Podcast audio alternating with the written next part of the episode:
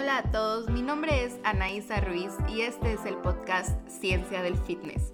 Aquí discutimos y analizamos evidencia científica sobre el fitness, la nutrición y el bienestar en general para que tú puedas ser la mejor versión de ti mismo dentro y fuera del gym. Muchas gracias por estar aquí. El día de hoy tenemos un nuevo episodio. Comencemos. Hola a todos, un lunes más, un día más en tiempos de pandemia de COVID-19.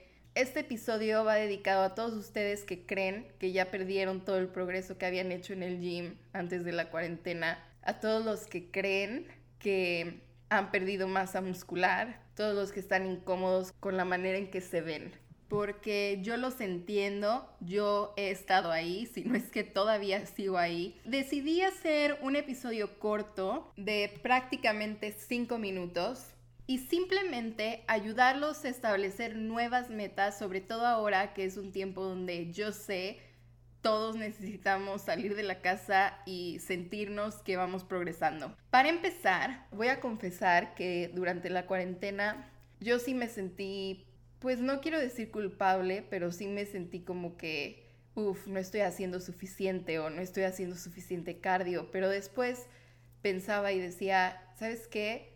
Hay una pandemia mundial, así que no importa. En cuanto tengas la oportunidad, vas a volver y vas a volver mejor. Ya no veo la hora de verdad de ir al gimnasio, de entrenar duro, mirar hacia adelante y crear nuestras metas. Lo que me lleva a mi siguiente punto. ¿Cómo podemos crear las mejores metas para nosotros, que sean metas que podamos cumplir. Y aquí, em, aquí en Estados Unidos en inglés les llamamos SMART Goals, pero yo las voy a traducir. Entonces voy a decir como S de SMART es de specific. En este caso, metas específicas. M, measurable o cuantificables. A, attainable o alcanzables.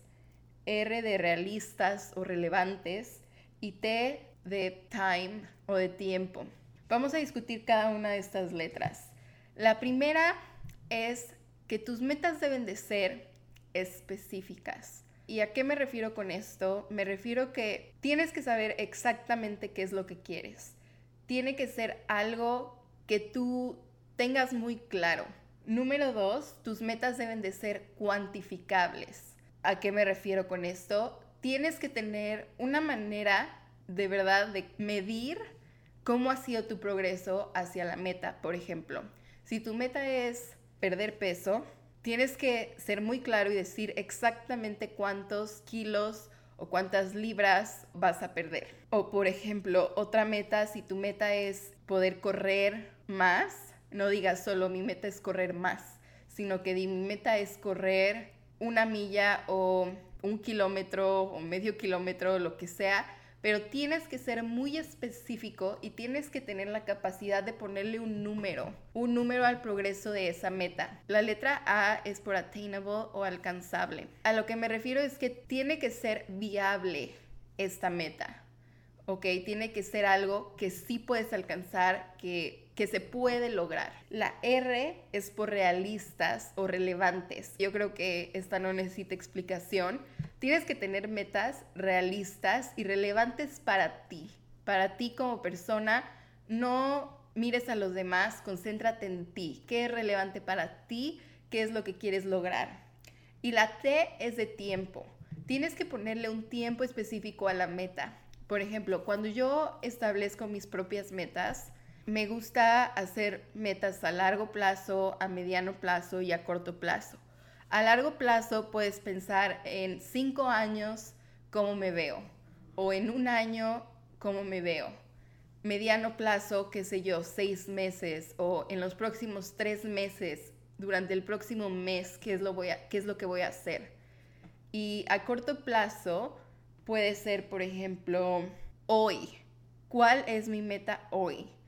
Hoy me voy a levantar, me voy a lavar los dientes, digo, voy a desayunar, me voy a lavar los dientes, voy a salir a correr, me baño, etcétera, etcétera. ¿Cuál es tu meta hoy?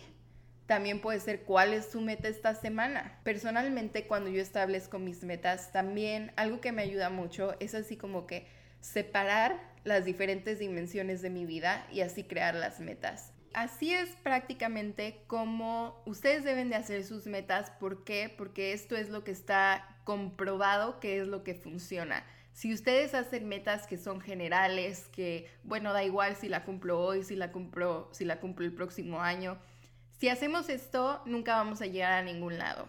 Entonces yo les recomiendo que sigan los pasos que les acabo de explicar y también recuerden que estamos en un tiempo de mucho estrés y no hay que ser tan extremos con nosotros mismos, ¿saben? No pasa nada, digo, podemos volver a estar en forma. El chiste es no quedarnos en esa mentalidad de que ya la regué, ya, ya, lo que pasó, pasó, ¿no? Como dijera Daddy Yankee, lo que pasó, pasó.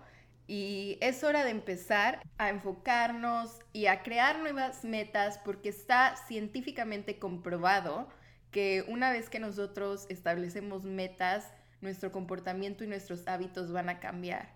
Así que si ustedes sienten que es momento de cambiar, yo los invito a tomar en cuenta los consejos que les di hoy y asegurarse de que sus metas sean específicas, cuantificables, alcanzables, realistas y relevantes.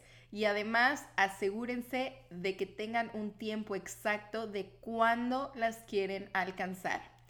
Y bueno, no se olviden de seguirnos en nuestras redes sociales pueden comentar ahí en Instagram o en Facebook cuáles son sus metas post cuarentena y pues los veo la próxima semana en un nuevo episodio. O bueno, no los veo, más bien ustedes me escuchan la próxima semana. Así me despido, que les vaya muy muy bien y les deseo una excelente semana. A darle con todo.